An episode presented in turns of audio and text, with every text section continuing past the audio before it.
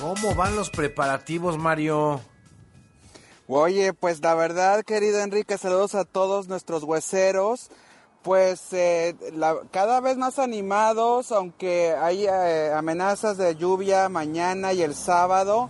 Yo creo que van a dejar la carpa transparente que ponen eh, tipo circo arriba de la alfombra roja, pues para no jugarse la que vaya a llover, pero los que sí se la están jugando es los que decidieron de la academia que por primera vez desde 1961 no va a haber alfombra roja. ¿Qué? A ver, para eso, ¿qué van a hacer los programas de espectáculos que se llaman Red Carpet?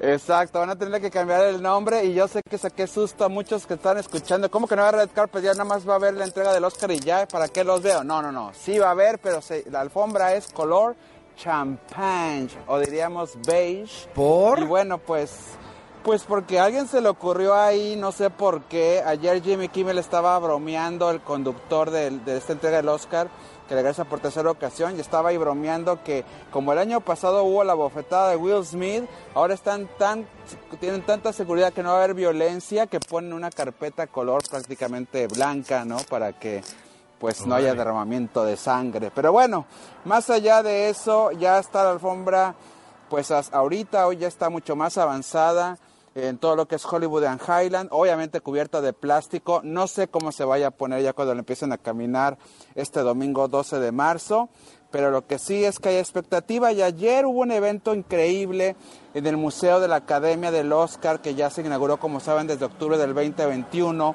en donde invitaron a los directores nominados a Mejor Película Animada. Y obviamente estuvo Guillermo del Toro. Y obviamente otra vez yo de qué hablar eh, con palabras motivacionales. Este señor le pones el micrófono y siempre te va a decir algo especial. Y aquí compartió un poquito lo que es su motivación detrás de elegir un proyecto de cine, ya sea animado como Pinocho o de ficción con actores. Esto dijo al público del Museo del Oscar. Has been because the idea is irresistible and suicidal. I, I've never, I've, I've never been able to think of a normal movie. That's uh, really I mean, if I'm working even on the most commercial arena, I have to pick up the one nobody wants to do. I, I really am used to it. Uh, I try to push as much, as much as I can. I always say when I'm making a movie, I'm Sisyphus. When I'm promoting it, I'm Cassandra. I'm saying, no, don't do that in the marketing. Please don't fuck it up. And they always fuck it up, you know? But that is definition of what we do. That's what we do. This is how the sandwich comes, and we're gonna change it. But it is only because I don't want to make movies that have been done. I don't want to make movies that sound reasonable. I don't want to do a movie that will appeal to a certain quadrant or an audience. For me, I don't have a filmography. I have a, a biography. Dice Guillermo del Toro, cada vez que hago un proyecto es porque la idea es irresistible y también suicida. Nunca he podido iniciar pensando en hacer una película normal. Aún trabajando en la arena más comercial, siempre termino eligiendo la que nadie quiere hacer. Me siento como un Sisifo cuando hago la película y una Cassandra cuando la promuevo. Siempre les estoy diciendo, no lo están sabiendo promover la película y al final la riegan. Pero bueno, así es como llega el sándwich y hay que comerlo. Este, estoy esperando que lo podamos cambiar. Todo eso es porque no quiero hacer películas que ya se han hecho antes. No quiero hacer películas que suenen razonables.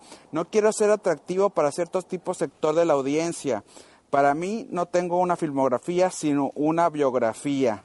Y bueno, todas estas películas he estado dispuesto a morir por ellas, dijo también.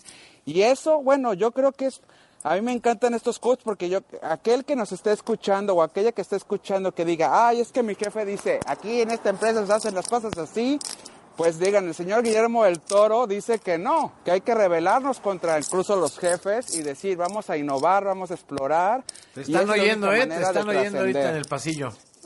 Yo lo sé, pero bueno, también ese es parte del espíritu de los grandes proyectos, ¿no? La W Radio ha llegado donde ha llegado también por eso, pero también hay que decirlo, tenemos que tener siempre gente que nos diga, no haga las cosas como siempre, innova, experimenta y, contigo me la juego. Y eso es lo que hizo Guillermo dice que en la película pone primero los créditos de los animadores antes que las estrellas de Hollywood tipo Iwan McGregor, porque los que hacen los personajes Claro. son los que muchos les llaman los técnicos y no, son los artistas de la animación. Son los artistas bueno, hablando- que hicieron que las animaciones se convirtieran en actores.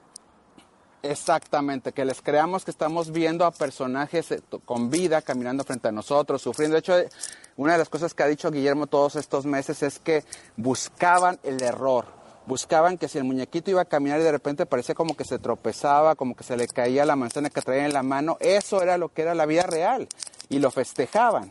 O sea, estaban en busca del error para lograr hacer lo más semejante a la vida, que la vida no es perfecta y es parte también de lo que trae Pinocho.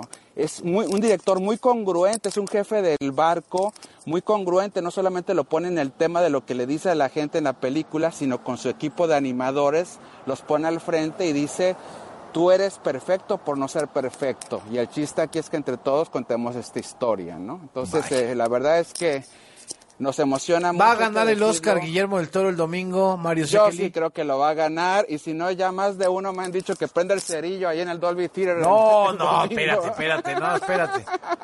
No te vayan a acusar No de grupo haremos. terrorista ahí, este, instigador a la violencia, ya ves cómo andan las cosas. Bueno, pues platicaremos. Oye, mañana hay que platicar de mejor, direc- mejor dirección y mejor Sí. película ya. Nos queda solo el viernes para platicar.